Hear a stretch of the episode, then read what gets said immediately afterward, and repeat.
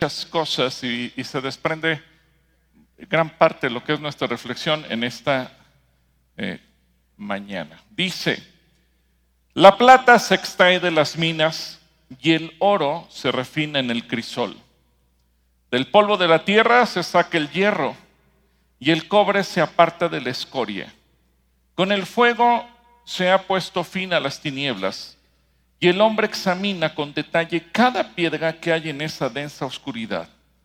Abre minas en lugares no habitados, en sitios donde nadie ha plantado el pie, y entran los mineros balanceándose con sogas. De la tierra se obtiene el alimento, y abajo de ella todo se convierte en fuego.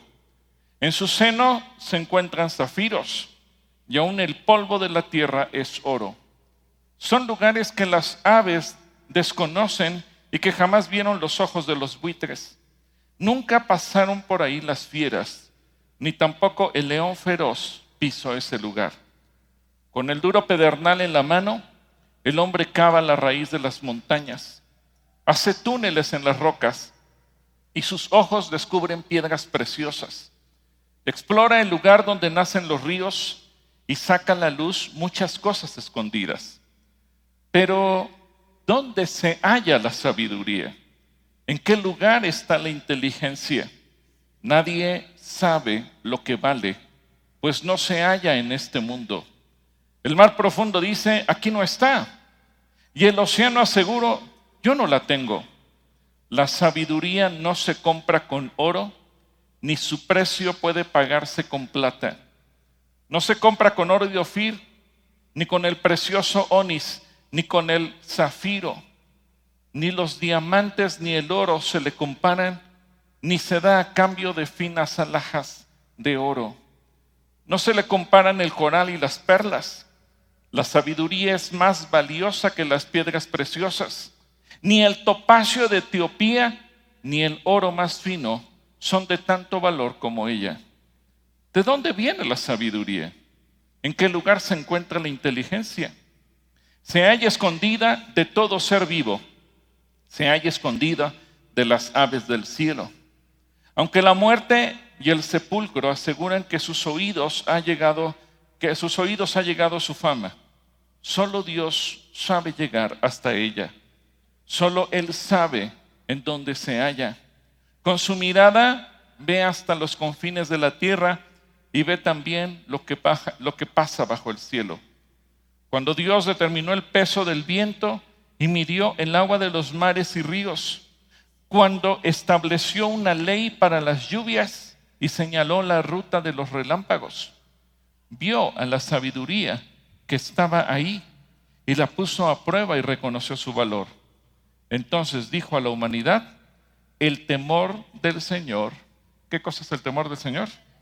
Es la sabiduría quien se aparta del mal es inteligente. Padre, y yo te ruego que en esta hora tú nos permitas también comprender este texto y nos permitas encontrar la sabiduría. Gracias Señor porque en tu palabra encontramos la respuesta a toda pregunta y gracias por lo que nos enseñas a través del libro de Job, en este capítulo en particular, y que yo simplemente pueda ser un instrumento tuyo para hablar tu palabra en el nombre de Jesús. Amén. Quiero platicarle la historia de un hermano, o medio hermano, no sé, un espeleólogo. ¿Ustedes saben qué es un espeleólogo? Un espeleólogo, y me acordé de él porque este pasaje es una persona que se dedica a estudiar las profundidades de la tierra, las grutas y, por ejemplo, en la península de Yucatán, y si nos ven de Yucatán, un saludo a los hermanos yucatecos. En Yucatán, en Quintana Roo, hay muchos cenotes, ríos y cavernas subterráneas con agua, y entonces eh, los espeleólogos regularmente descienden a las profundidades, investigan lo que está pasando ahí, eh, exploran y obtienen información, etcétera, etcétera. Y un día me visitó un hermano espeleólogo, y me dijo, yo he estudiado muchos años Me platicó todas las carreras que había estudiado en la universidad, las especialidades, sus certificaciones en buceo de aguas profundas, etcétera, etcétera, etcétera. Un hombre con muchos conocimientos de ciencia, de biología, de tierra. Y él, cuando me estaba platicando su vida, me dijo una frase que me, me hizo pensar mucho. Conozco las profundidades de la tierra, pero no conozco el corazón de mi esposa. Conozco las profundidades de las cuevas que los seres humanos quisieran admirar, pero no conozco el corazón de mis hijos. Y me dijo, mi familia se está desbaratando, mis hijos están en drogas, mi esposa ya no quiere vivir conmigo, quiero saber qué hacer. Y es entonces cuando uno se pregunta lo que dice Job. A ver, a veces los seres humanos, y fíjense, Job es el libro más antiguo de la Biblia, cerca de cuatro mil años de historia hay en el libro de Job. Y a pesar de lo antiguo que es, nos dice que los seres humanos han sido capaces de hacer túneles, hacer agujeros profundos, descubrir el oro, las piedras preciosas, etcétera, etcétera. Es decir, el ser humano para, para descubrir la riqueza de la tierra ha sido extraordinario. Dios le dio al hombre la capacidad de trabajar la tierra de la superficie hacia arriba y obtener alimentos. Dios le dio al ser humano la capacidad de investigar de la superficie de la tierra hacia abajo y obtener la riqueza. Pero la pregunta es, ¿y de dónde viene la sabiduría? Porque, como dice Job, no la puedes comprar por mucho dinero que tengas. Hay gente que puede ser muy buena para acumular riqueza. Hay gente que es buena para hacer negocios. Hay gente que compra barato y vende caro y acumula riqueza. Hay gente que es hábil para eso, pero no necesariamente eso equivale a tener sabiduría. Porque muchas veces la gente se pierde y la gente cae en trampas y su vida se destruye. Y, Job nos muestra que una cosa es el talento de sumergirse en las profundidades de la tierra o en las profundidades de las aguas. Y otra cosa muy distinta es tener sabiduría. Porque la sabiduría nos va a ayudar a vivir y nos va a ayudar a vivir bien y nos va a ayudar a vivir en la voluntad de Dios y nos va a ayudar a vivir una vida eh, estable, feliz, dichosa. La riqueza de este mundo va a ser útil para algunas cosas, pero no para vivir. La riqueza de este mundo te puede comprar artículos, te puede comprar muchas cosas, pero no puede comprar la felicidad. Pero Dios nos enseña que solamente hay algo que nos va a guiar a los propósitos perfectos de Dios. Y eso se llama, ¿qué cosa? Sabiduría. Es entonces que nos lleva a una reflexión de donde obtener las joyas más valiosas, la sabiduría y el entendimiento y la inteligencia son muy distintos a lo que es el conocimiento o los talentos manuales que pudiéramos tener para hacer cualquier cosa. En la sabiduría está la clave para poder vivir, para tener satisfacción, para tener dicha. Y la filosofía y las ciencias naturales nos pueden capacitar para muchas cosas, pero no nos van a dar la clave para poder vivir. Así que, de acuerdo a este pasaje, encontramos dos puntos muy interesantes respecto a la sabiduría. Primero, el precio de la sabiduría. ¿Cuánto cuesta la sabiduría? ¿Cuánto cuesta la sabiduría? Es tan valiosa que no se puede comprar. Por eso no tiene un precio. A lo mejor tú puedes ver la gran barata de Liverpool pero no vas a ver que pongan sabiduría al dos por uno. O aunque venga el mes del julio regalado, no vas a encontrar sabiduría e inteligencia por el precio de uno. No, porque no tiene precio. Su valor es más alto que todas las riquezas del mundo juntas. Y su valor es desconocido para el ser humano. Es más, podríamos decir que pocos seres humanos le dan el valor que la sabiduría tiene. Para la mayor parte de la gente ni siquiera es relevante. A mucha gente no le importa si tiene o no tiene sabiduría. Les puedo asegurar que la mayor parte de la gente jamás en la vida se ha puesto a pensar, necesito sabiduría. Porque no es algo en el que el ser humano piense. El ser humano piensa, necesito dinero, necesito comer, necesito pagar la renta, necesito prosperar, quiero tener un buen trabajo, quiero ganar mucho dinero, quiero poner un buen negocio, quiero tener riquezas, quiero abrir cuentas bancarias, quiero viajar. La gente puede tener muchas ilusiones y podemos decir, ¿son válidas? Sí, dentro del planeta Tierra donde vivimos, claro que es válido. Pero la mayor parte de la gente no piensa en la necesidad de tener sabiduría. Como el espeleólogo que les platiqué. Él pensó en capacitarse en muchas cosas. Y a lo mejor ha tenido experiencias de inmersión en grutas, en ríos subterráneos, en cenotes, que pocos seres humanos sobre la tierra tienen la oportunidad de meterse. Pues la pregunta es, ¿y ese espeleólogo experto con tantos certificados sabe vivir? Cuando su propia familia está perdida en las drogas y él mismo se da cuenta que desconoce cómo poder abrazar, amar y atenderlos. La gente del mundo no conoce el valor de la sabiduría. Por eso la gente común no le da importancia y no hace nada por conseguirle. Porque es un regalo que Dios nos da. La sabiduría es un regalo que Dios tiene para ti.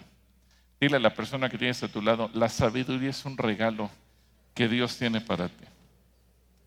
¿Cuántos quieren ese regalo?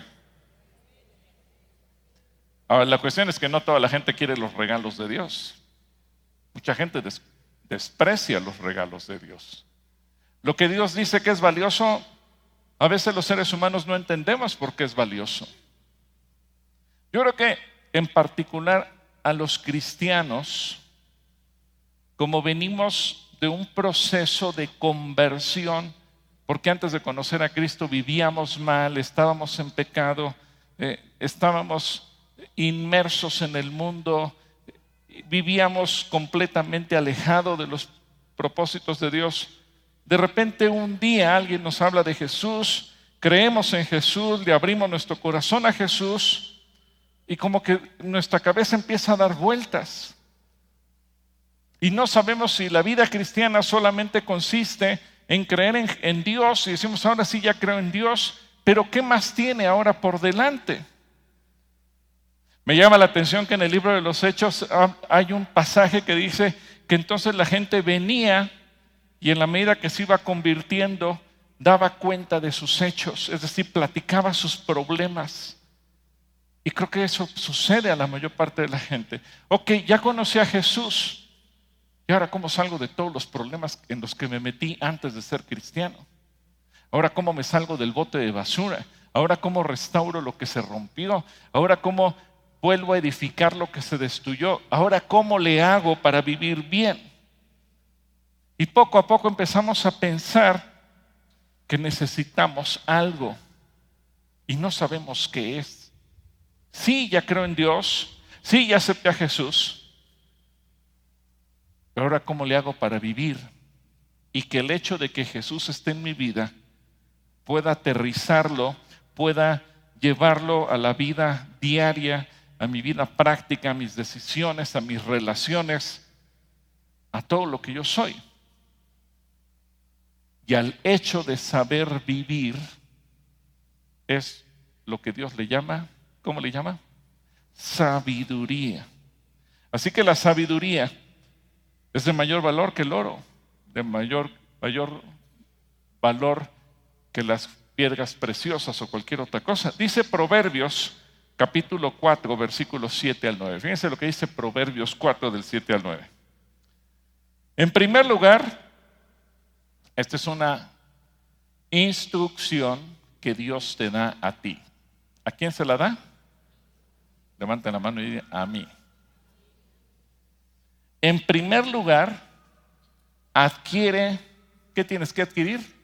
Sabiduría sobre todas las cosas. Adquiere inteligencia. Honrala y ella te enaltecerá. Abrázala y ella te honrará. Adorno de gracia pondrá sobre tu cabeza, te coronará con una bella diadema. El oro es exterior a nosotros. La sabiduría es para qué parte? El alma. ¿Y para qué más? Y para la eternidad. Es decir, la, sabiduría nos va a ayudar hoy y nos va a ayudar siempre.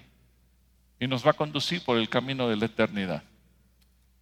Por eso Dios te dice, por sobre todas las cosas, en tu lista de prioridades, antes de pensar en un buen trabajo, antes de pensar en un buen negocio, antes de pensar en una casa, antes de pensar en una cuenta en el banco, antes de pensar en un viaje, antes de pensar en cualquier cosa, ¿qué tiene que ir en primer lugar? Sabiduría. Porque dice Dios, si tú la honras, la sabiduría te va a honrar a ti. Qué hermoso. Ahora, la pregunta es, ¿y dónde está? ¿Cuál es el lugar de la sabiduría? Porque la sabiduría no se encuentra en, ningún lugar físico. No hay un lugar donde podamos ir y así como hay pozos de petróleo o minas donde se obtienen piedras preciosas o minas donde se encuentra el oro, pues no hay un lugar donde podamos ir a excavar y descubrir la sabiduría. Así que esta es la pregunta que todos tendremos que hacernos. Bueno, ¿y de dónde la saco? ¿Dónde la encuentro? Así como la gente se pregunta, ¿cómo le puedo hacer para conseguir un buen negocio? ¿Cómo le voy a hacer para prosperar económicamente? Debemos preguntarnos, ¿y dónde voy a encontrar la sabiduría? Y es interesante lo que leímos en el libro de Job, porque la sabiduría no se encuentra en este mundo, la sabiduría no se encuentra en la tierra de los vivientes. Pero la sabiduría está escondida en Dios. ¿La sabiduría está escondida en quién? En Dios. Vamos a Lucas capítulo 10, versículo 21 y 22. Lucas 10, 21 y 22. Y vamos a ver lo que Jesucristo nos enseña en torno a la sabiduría. Dice, en esa misma ocasión, Jesús se llenó de gozo del Espíritu Santo y dijo, oh Padre, Señor del cielo y de la tierra, gracias por esconder estas cosas de los que se creen sabios e inteligentes y por revelárselas a los que son como niños. Sí, Padre, te agradó hacerlo de esa manera. Mi Padre me ha confiado todo Nadie conoce verdaderamente al Hijo excepto el Padre y nadie conoce verdaderamente al Padre excepto el Hijo. Y fíjense cómo concluye. Y aquellos a quienes el Hijo decide revelarlo. Ahora, aquí la clave es, Señor, que yo sea de los elegidos a quienes tú decides revelarle la sabiduría. ¿Cuántos quieren ser de esos elegidos? Sí, ¿verdad que, Señor, ten misericordia? Como, ¿se acuerdan? ¿Quién fue el primer personaje que oró para tener sabiduría? Salomón, por eso sí es famoso. Porque cuando Dios le preguntó, ¿qué quieres? Él no pidió la vida de sus enemigos. Es más, ni siquiera le pidió gobernar un pueblo en paz. Ni siquiera le pidió que Israel fuera un reino próspero, o rico. No le pidió que hubiera muchas cosechas en su tierra. No le pidió que fuera a un país donde hubiera un centro de comercio mundial. No le pidió nada de eso. ¿Qué le pidió? Sabiduría. Y Dios le dijo, como me pediste sabiduría y no me pediste otra cosa, te voy a pedir, te voy a dar junto con la sabiduría todas las demás cosas que no me pediste. Así que el, conocimiento de la sabiduría está en Dios. Salomón fue tan inteligente que él supo, la sabiduría no la voy a lograr yéndome de viaje al oriente, no la voy a conseguir en ningún otro lado. La sabiduría se encuentra escondida en Dios. Por eso Él se la pide, Señor, dame la sabiduría. Porque la sabiduría está oculta a la mente de cualquier ser humano excepto cuando el Señor nos decide revelar su sabiduría. En el Salmo 139, versículo 6, Salmo 139, 6, fíjense el salmista cómo lo declara aquí. Saber esto rebasa mi entendimiento. Es tan sublime que no alcanzo a comprenderlo. Es decir, está escondido, la sabiduría está escondida a los ojos de todo ser humano, incluso de los filósofos, de la gente rica, de los políticos o de la gente religiosa. Porque puede haber gente muy religiosa, pero gente que no tiene sabiduría. Es interesante. Ahorita está el conflicto eh, en Israel, en Gaza.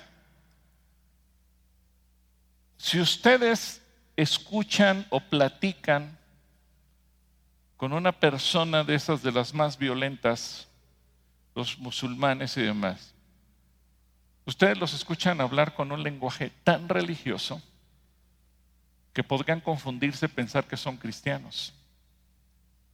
Porque si salen a la calle le dicen que Dios te acompañe. ¿Cómo estás? Bien con la bendición de Dios. Voy a comer, que el Señor te dé un buen apetito y tengas una comida bendecida.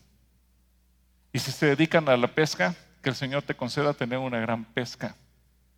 usted los escucha hablar con tanta, tanto lenguaje religioso que uno diría, pues ¿qué son cristianos? No, no son cristianos, son religiosos. Ahora la pregunta, ¿tienen sabiduría? No, porque no les ha caído la revelación. Y por eso ellos pueden matar en el nombre de Dios. Por eso ustedes pueden ver que le pueden poner un cinturón de explosivos a su hijo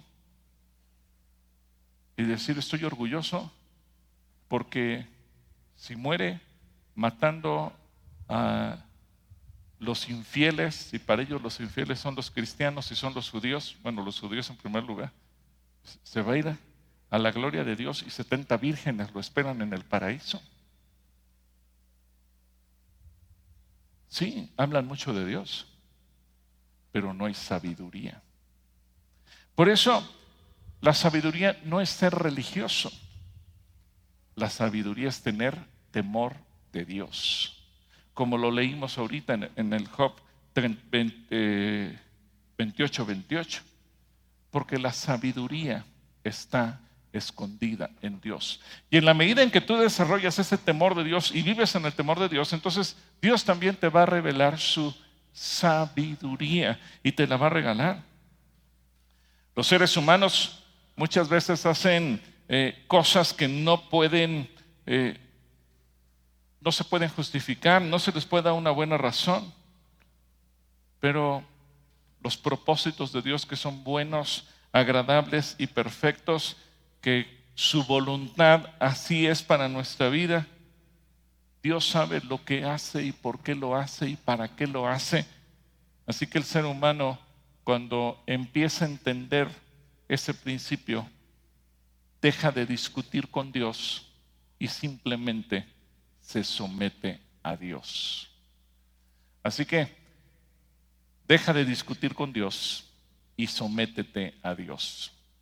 En la mañana, en la reunión de servidores, eh, analizábamos eh, un pasaje muy chiquitito de Hechos capítulo 9 que nos habla de Ananías.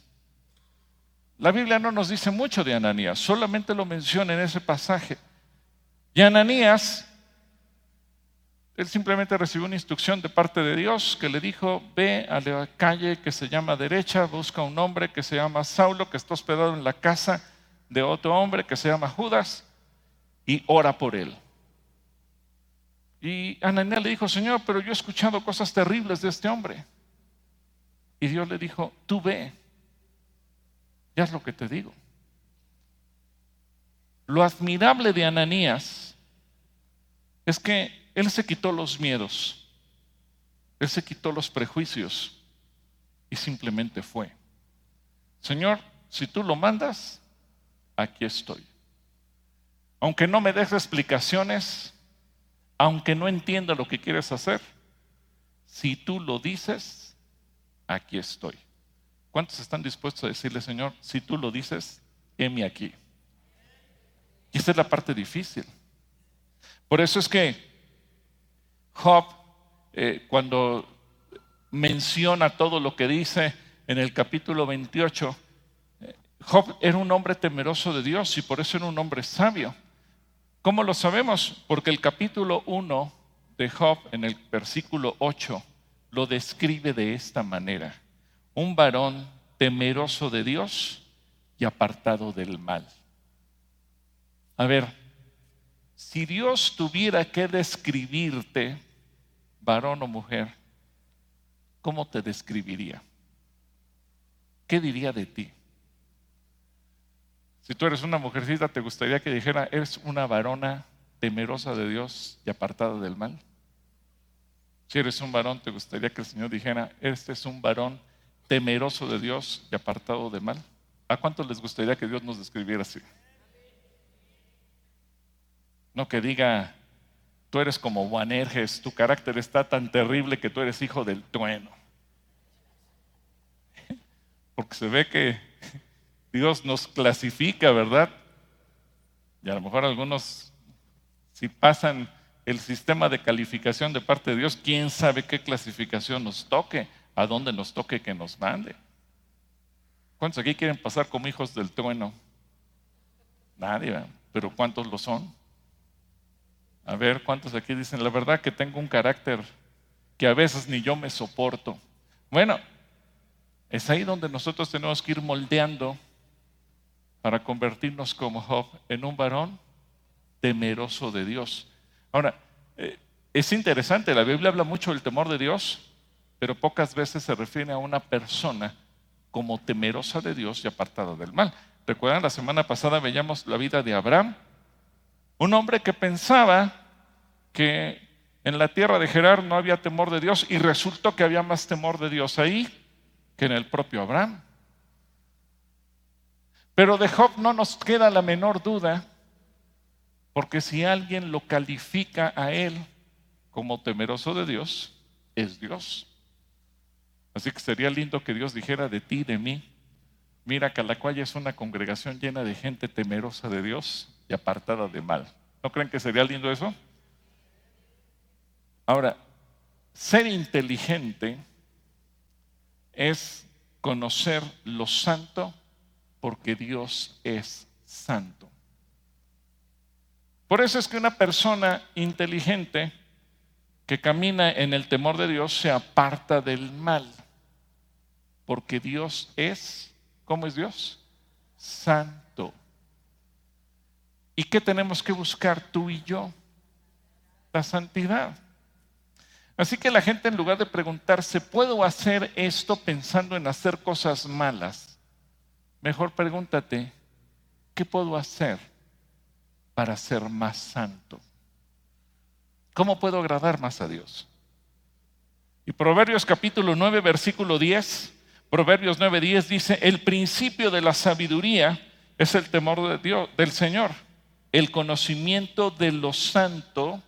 ¿Qué cosa es el conocimiento de lo santo? Es la inteligencia. De principio vamos a decir una cosa. Antes de Cristo, antes de Cristo, o antes de conocer a Cristo, para que quede más claro, ninguno de nosotros éramos inteligentes, porque no éramos santos.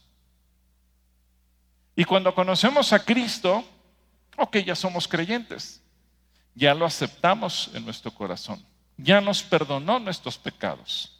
Ya con su sangre preciosa Él nos justificó. Si en ese momento nos morimos, nos vamos al cielo. Pero todavía no somos inteligentes. Ahora la inteligencia la tenemos que ir desarrollando. ¿Y de qué manera la vamos a desarrollar? En la medida en que tú y yo empezamos a elegir, hacer a un lado lo malo, lo que a Dios no le agrada, y decidimos escoger lo santo, lo que le agrada a Dios. Pero aquí el problema es que tenemos una parte de nuestro ser que se llama carne. Y a la carne le gusta hacer qué cosa? Lo malo. El Señor Jesucristo, dijo, el espíritu está dispuesto, pero la carne qué? Y algunos dicen, ay hermano, es que mi carne es tan débil, qué pobrecito de mí. No, qué pobrecito de ti. Tienes que hacer a un lado todo lo malo. En Eclesiastés capítulo 12, versículo 13, Eclesiastés 12, 13 dice, todo este discurso termina en lo siguiente, teme a Dios y cumple sus mandamientos. Esto es el todo del hombre. Es decir, al final de cuentas, ¿cuál es nuestro propósito en la vida? Pues vivir de acuerdo a los propósitos de Dios, de acuerdo a sus planes, de acuerdo a su voluntad, apartado de mal, buscando la santidad. Por eso dice el libro de los Hebreos que sin santidad nadie verá al Señor.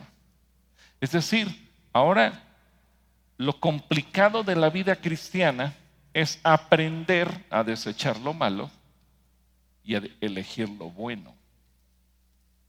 Todos el día que conocemos a Cristo, Dios nos perdona. Y repito, si en ese momento nos morimos, nos vamos al cielo. La mala noticia es que no nos morimos, aquí seguimos. ¿Y cuántos años nos restan de vida? Uno, diez, treinta, cuarenta, cincuenta, los que nos resten. Ahora tenemos el compromiso cada día de aprender a desechar lo malo y a elegir lo bueno. Eso significa, en la medida en que tú vas desarrollando esa habilidad, significa que tú empiezas a ser inteligente. Ahora pregúntale a la persona que tienes a tu lado, ¿y qué tan inteligente eres tú?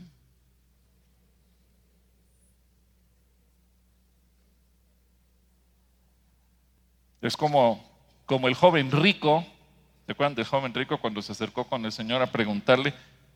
Y vean la respuesta que el Señor le dio, eh, Mateo 19, 17. Dice, Jesús le dijo, ¿por qué me preguntas acerca de lo bueno? Uno solo es bueno. Pero si quieres entrar en la vida, practica los mandamientos. Es decir, el problema no es si conocemos o no conocemos los mandamientos de Dios. El problema no es si conocemos o no conocemos la palabra de Dios. El problema es qué tanto decidimos hacerla, qué tanto decidimos ejecutarla, qué tanto decidimos obedecerla. Este joven los conocía, por eso Jesús lo puso a prueba. ¿Y cuál fue la conclusión del joven? Señor, pues es que todo eso lo conozco. Sí, pero no es suficiente conocer. Ahora hay que hacer. Y creo que a veces ese es un problema que nosotros los cristianos tenemos. ¿Conocemos la palabra? Sí. Ahora la pregunta es, ¿y la obedecemos? La ponemos en práctica, la ejecutamos, la hacemos. Hay gente que tiene temor de Dios en el sentido de tenerle miedo. Pero Dios lo que quiere es que tú y yo desarrollemos el temor de Dios en el sentido de obediencia. Hacer lo que Él nos pide. Y no porque Él sea un tirano que quiera que nosotros estemos subyugados para hacernos infelices, sino porque Dios tiene planeado para nosotros lo mejor de lo mejor. Pero para poderlo descubrir, necesitamos ser sabios y necesitamos ser inteligentes. Y creo que si somos honestos, En la medida en que nosotros revisamos nuestra vida y vemos cuáles son los problemas que nos aquejan, los problemas que nos roban la paz, los problemas que nos hacen llorar, los problemas que nos hacen sufrir, los problemas que nos roban el sueño, en lo personal, tendríamos que llegar a la conclusión de decir, Señor, es que me ha faltado sabiduría o me ha faltado inteligencia. Pero en la medida en que tú pones en práctica lo que Dios dice, descubres que todos los principios bíblicos son ciertos y que eso te da paz y entonces te da otra perspectiva de tu vida.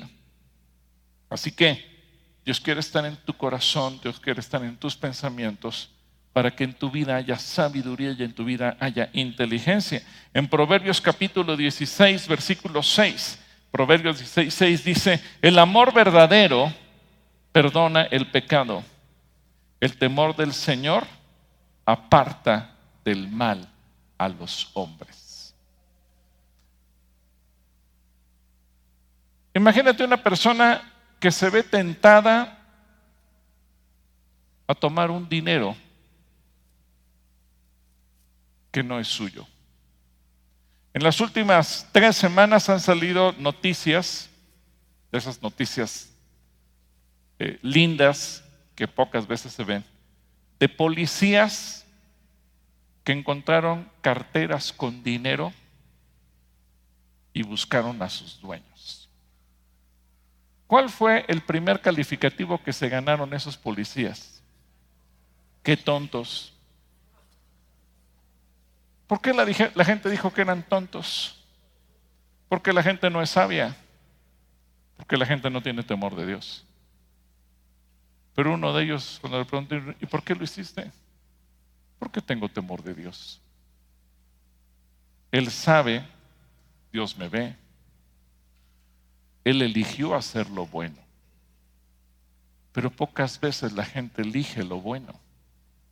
Pocas veces. A ver, ¿a alguien de ustedes alguna vez se le ha perdido algo valioso? ¿Sí?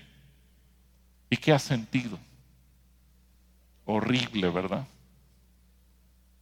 ¿Y alguna vez de los que han perdido algo valioso, alguien te lo devolvió? ¿Y qué sentiste? Bonito, y dices, ay, ahora yo quisiera recompensar a esa persona. A lo mejor la persona te dice, no, no me tienes que dar nada.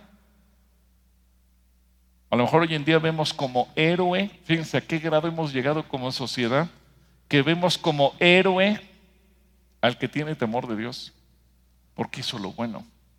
¿No acaso tendría que ser eso lo más natural en la vida? Que si tuviéramos temor de Dios pudiéramos vivir así.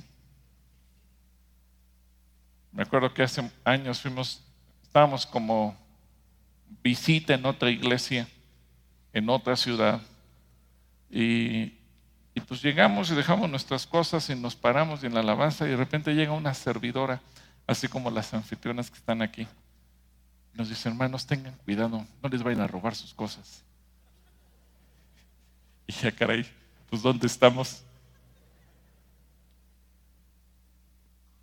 Porque a veces, incluso dentro de una congregación, sabemos que hay gente que se puede meter con malas intenciones.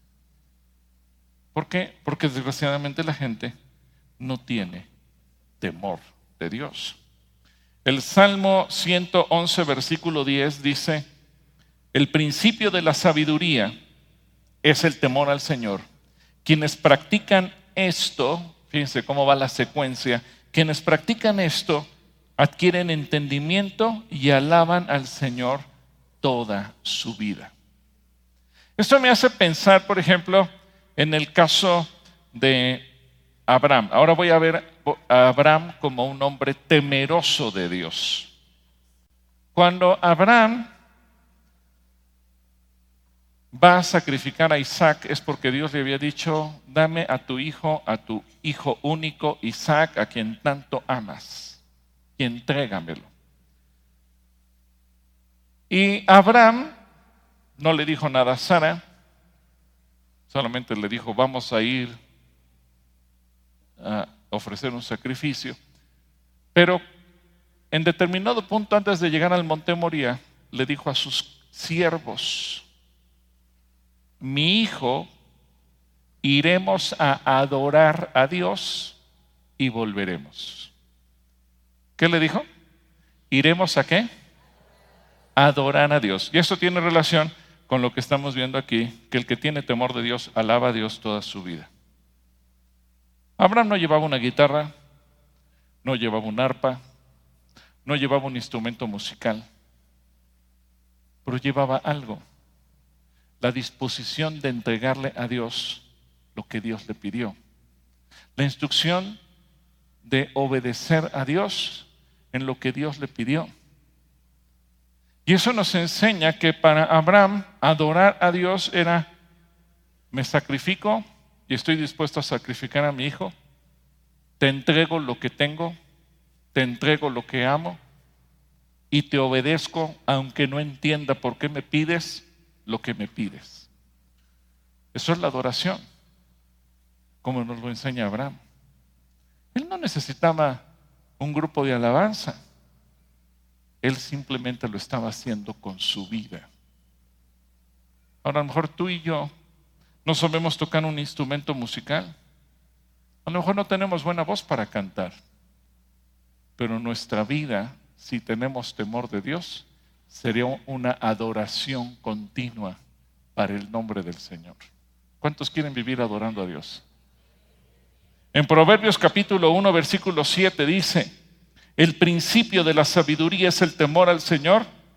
Los necios, ahora nos enseña la parte contraria, los necios, ¿qué hacen los necios? Desprecian la sabiduría y la enseñanza.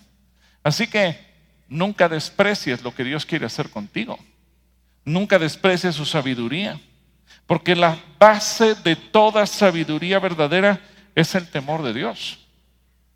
Así que tenemos que entender que el conocimiento puede ser aprenderte de memoria, pero la sabiduría es poner en práctica lo que Dios nos está diciendo. Por eso la insistencia de todos los días, lee la Biblia, pero pídele a Dios la revelación y pon en práctica lo que Dios te dice. En Santiago capítulo 3, versículo 17, ahora vámonos del lado del Nuevo Testamento. Santiago 3, 17 dice, sin embargo, la sabiduría que proviene del cielo, fíjense cómo es la sabiduría que proviene del cielo, es ante todo pura. Y también ama, ¿qué cosa ama? La paz. Siempre es amable y dispuesta a ceder ante los demás Está llena de compasión y de buenas acciones. No muestra favoritismo y siempre es, ¿cómo es? Sincera. Esa es la sabiduría que proviene de Dios.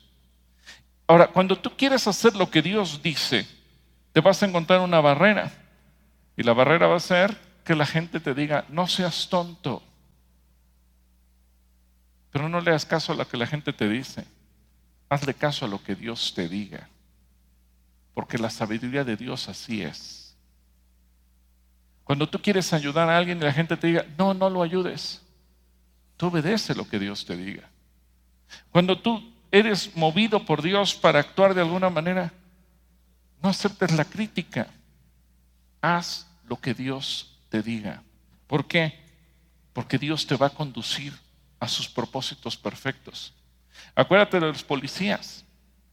Para la mayor parte de la gente, los policías son unos tontos por haber devuelto el dinero. Otros los ven como unos héroes. Pero ¿qué pasa cuando una persona sabe exactamente por qué hace las cosas? No soy ni tonto ni soy héroe. Simplemente tengo temor de Dios. Punto. No hay que agregar más. La sabiduría de Dios es no solo infinita, sino que también es multiforme. Es decir, la sabiduría de Dios se va a reflejar en tu vida personal, en tus relaciones y en todas las demás áreas de tu existencia. Efesios capítulo 3, versículo 10. Fíjate lo que dice, este pasaje es muy hermoso. Dice Efesios 10, el propósito de Dios con todo esto fue utilizar a la iglesia para mostrar la amplia variedad la amplia variedad de qué? De su sabiduría a todos los gobernantes y autoridades invisibles que están en los lugares celestiales. Es decir, Dios te va a dar sabiduría que va a abarcar diferentes áreas de tu vida y te va a permitir tener una vida correcta. Por eso es tan importante que tú cada día cuando te acercas a leer la Biblia no lo hagas simplemente por rutina. No es por leer el capítulo que me toca hoy, no es por cumplir con 10 minutos, no, porque Dios no te está tomando el tiempo ni tampoco está viendo cuántos capítulos lees. Lo importante es que tú le digas, Señor, dame la capacidad, dame el entendimiento, pero sobre todo que lo que tú me enseñes yo lo pueda poner en práctica. No es, ay, leí 40 capítulos. ¿Y de qué sirvió si no los pusiste en práctica? ¿De qué sirvió si solamente los utilizaste para pelear o para discutir o para entrar en una polémica? No importa si leíste un solo versículo, pero ese versículo lo pusiste en práctica. Ahora no te digo, quédate con un versículo, pero intenta cada día que lo que lees lo puedas llevar a tu práctica personal. Porque Dios te va a dar sabiduría en tu entendimiento humano. Él te va a dar la capacidad de llevar la palabra a todas las áreas de tu vida. Dios te va a dar la revelación como Jesús lo promete. Él la revela a quien Él quiere. Pero ¿a quién quiere revelársela? A los que se hacen como qué? Como niños. No llegues con una actitud presuntuosa, no llegues con una actitud arrogante, no llegues con una actitud petulante, creyéndote mucho, porque entonces no lograrás nada. Dios quiere que cada uno de nosotros entendamos sus propósitos de una manera especial. Y quiero concluir con las siguientes ideas. Primero, Cristo es la sabiduría de Dios. Por eso nuestra relación personal con Jesús nos va a ir haciendo crecer en sabiduría. Me gusta mucho el ejemplo de Jesús cuando él era adolescente, cuando tenía 12 años, en, en Lucas 2, que dice que él crecía en sabiduría. Y él mismo estaba preguntando acerca de la palabra. Y él quería interiorizarse la palabra. Porque Jesús mismo es la sabiduría. En Colosenses capítulo 2, versículo 3, fíjense lo que dice. Colosenses 2, 3. En él, es decir, en Jesús, están escondidos todos los tesoros. ¿Todos los tesoros de qué? De la sabiduría y el conocimiento. ¿En quién están escondidos? En Cristo. ¿Qué tienes que hacer tú? Conectarte con Él. Que cada día lo primero que venga a tu mente es quiero conectarme con Jesús. Y Jesús, dame la capacidad de crecer en la sabiduría. En Lucas 7:35, Lucas 7:35 dice, pero recuerden que la sabiduría de Dios se prueba por sus resultados. Porque cualquiera podría decir, yo soy sabio. Bueno, veamos los resultados. Veamos si es cierto. Porque nos pudiera pasar igual que el espeleólogo, aparentemente tener muchos logros. Pero, ¿y nuestra vida qué tal? Es ahí donde se va a ver si la sabiduría de Dios nos gobierna o no nos gobierna si el temor de Dios está presente en nosotros o no. Y algo más, la sabiduría te está buscando. Al principio de la reflexión de este mensaje les decía, la gente del mundo no valora la sabiduría. La, la, mayor parte de la gente no sabe lo que es la sabiduría. Quizá la gente tenga un concepto erróneo al pensar, bueno, voy a ir a la universidad para crecer en sabiduría. Y créanme, hay gente que va a la universidad y estudia licenciaturas, maestrías y doctorados y no es sabia. Tiene muchos conocimientos. Ah, eso es otra cosa. como el espeleólogo del que les platiqué. Por eso dice la Biblia que la sabiduría te está buscando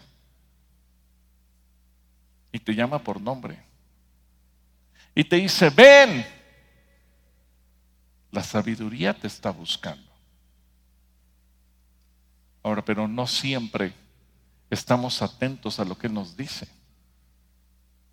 Dios te llama por medio de la sabiduría. En Isaías capítulo 1, versículo 18, Isaías 1, 18, fíjate lo que dice el Señor, vengan ahora y pongamos las cosas en claro.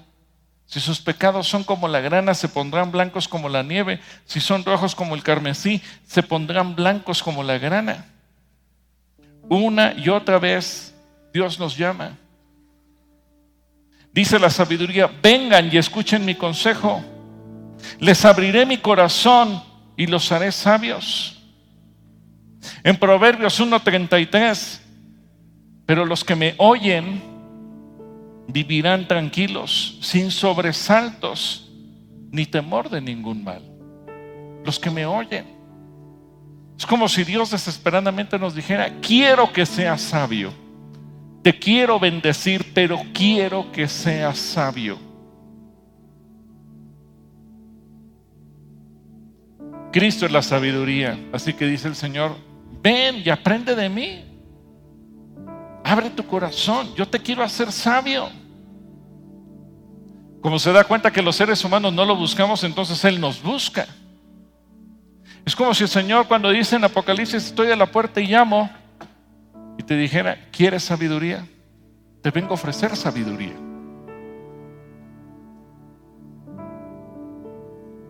Proverbios 9, del 1 al 6.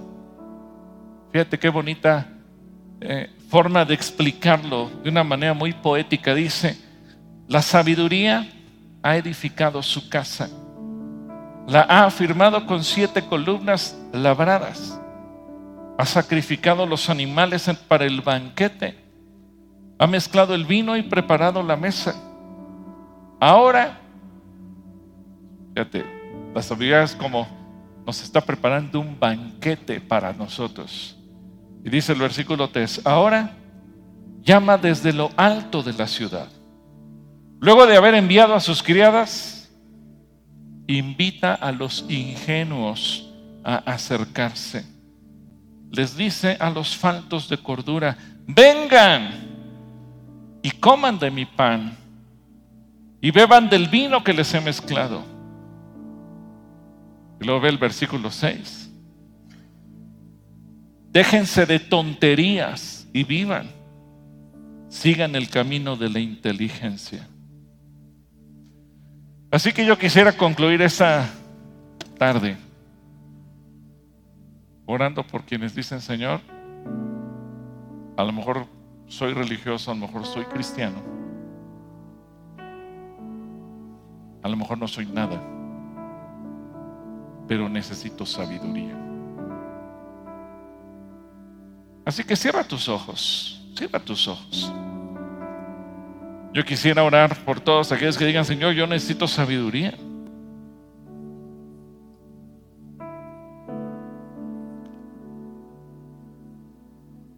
Hoy la sabiduría te dice, ven, te he preparado un banquete. La sabiduría no es aburrida.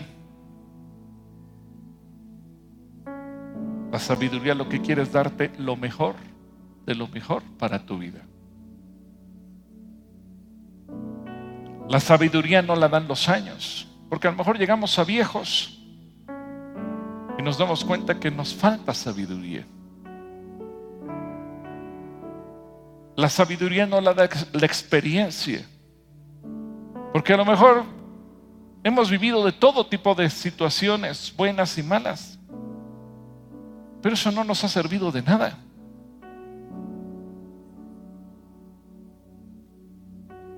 La sabiduría no la da la gente que nos rodea. Porque podemos tener amigos o familiares o seres amados muy sabios, pero eso no nos hace a nosotros sabios. La sabiduría solamente nos la puede dar el Señor porque Él es la sabiduría. Porque en Cristo están escondidos los tesoros de la sabiduría. Pero lo más hermoso es que hoy Dios te dice, ven, porque yo te quiero satisfacer, yo te quiero llenar, yo te he preparado un banquete de sabiduría. Así que si tú con tus ojos cerrados, no te voy a pedir que vengas al frente, no, pero sí que te pongas de pie en tu lugar. Si tú dices, Señor, yo necesito sabiduría. Y a lo mejor leo la Biblia, pero no entiendo.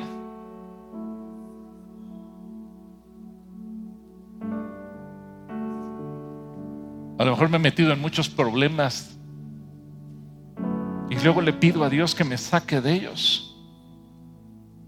Porque me, ha faltado sabiduría.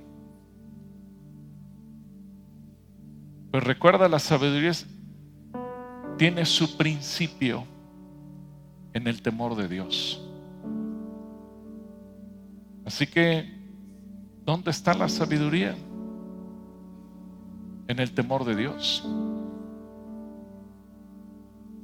Y si tengo que reconocer que si me falta sabiduría es porque me ha faltado algo en esa parte que es el temor de Dios. O lo he descuidado, o lo he hecho a un lado, o me he olvidado de Él.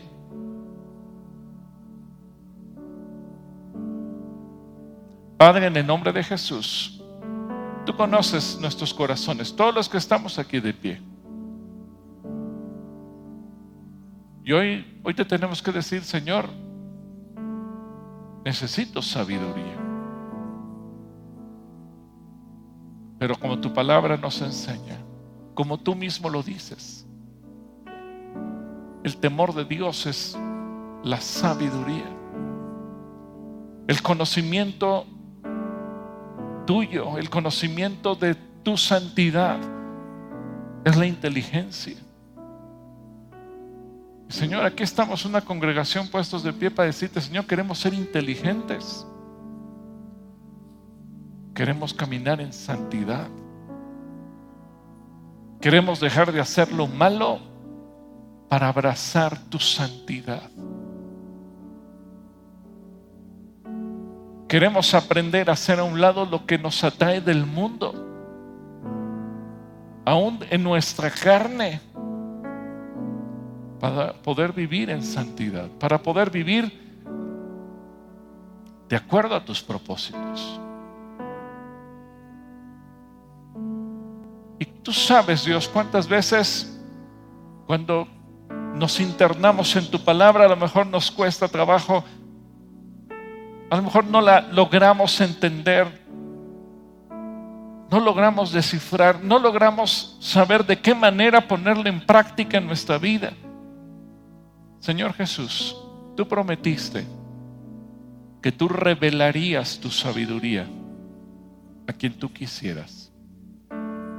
Así que hoy levantamos nuestras manos ante ti para decirle, Señor, aquí estamos, revélate a nosotros, danos revelación, háblanos por tu palabra, habla mi mente, habla mi corazón y que cada uno de nosotros tengamos la capacidad de obedecer, de poner en práctica, de vivir alabándote, adorándote, porque nuestros hechos así lo declaren.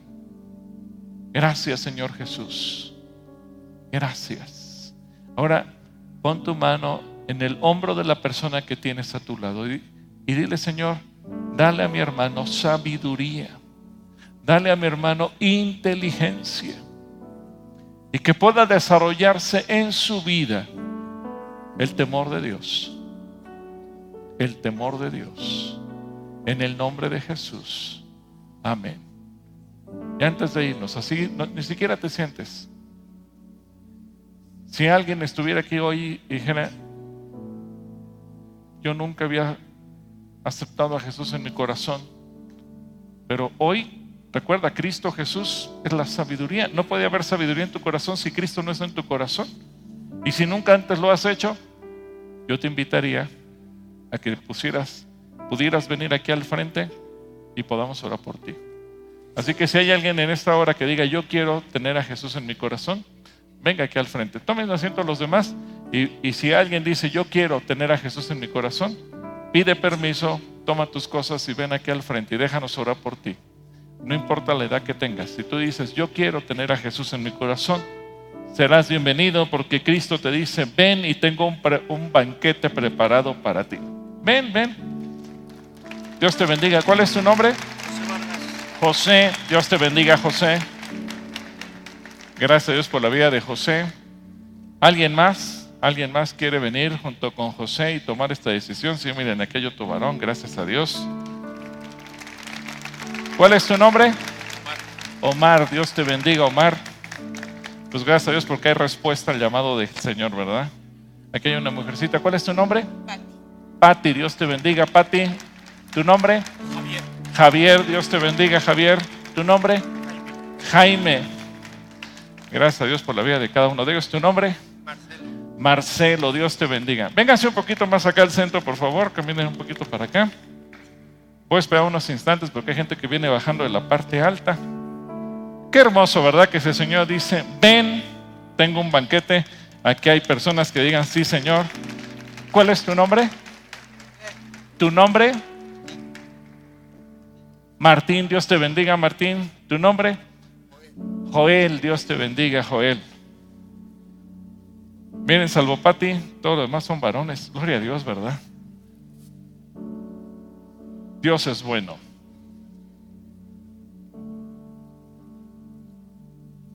Seguramente ustedes conocen la historia que Jesús visitó esta tierra.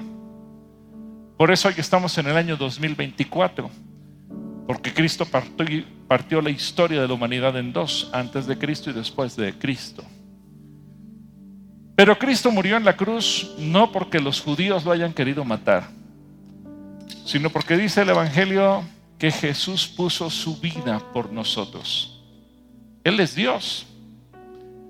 Y Él se dio cuenta que nosotros los seres humanos no sabíamos vivir. Así que todos estábamos destinados a irnos al infierno, porque ni uno solo, ni un solo ser humano de todo el planeta Tierra, en toda la historia de la humanidad, tenía la capacidad de salvarse a sí mismo. Así que hubo un juicio y ese juicio nos declaró culpables.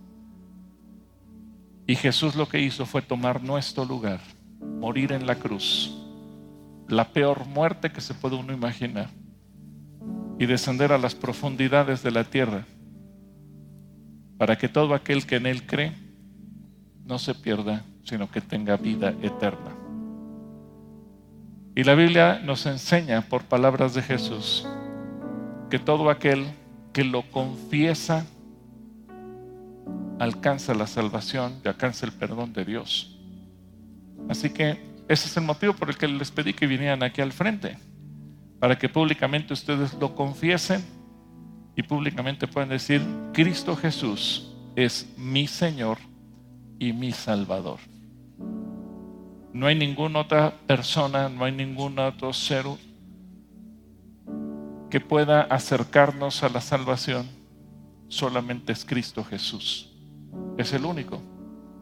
Él es Dios, Él murió por nosotros, pero la buena noticia es que Él resucitó. Él venció a la muerte, Él venció al pecado, Él venció al diablo. Y un día cuando estemos en el juicio, tendremos su perdón si nosotros lo reconocimos a Él como Señor de nuestras vidas. Así que yo les voy a pedir que ustedes cierren sus ojos y junto conmigo hagan una oración. Dice el libro de Romanos que con nuestro corazón creemos, pero con nuestra boca lo confesamos. Y que ustedes con sus labios lo pronuncien y que le digan lo siguiente o algo así como que lo que yo les voy a enseñar y le digan, Señor Jesús, yo te doy gracias porque tomaste mi lugar en la cruz. Confieso que soy pecador y creo en tu perdón. creo en tu misericordia, creo en tu muerte y creo en tu resurrección. Hoy te abro la puerta de mi corazón para que tú entres a vivir dentro de mí y me transformes en una nueva persona. Quiero ser sabio, quiero ser inteligente y quiero vivir en tu voluntad. Gracias por recibirme como tu hijo.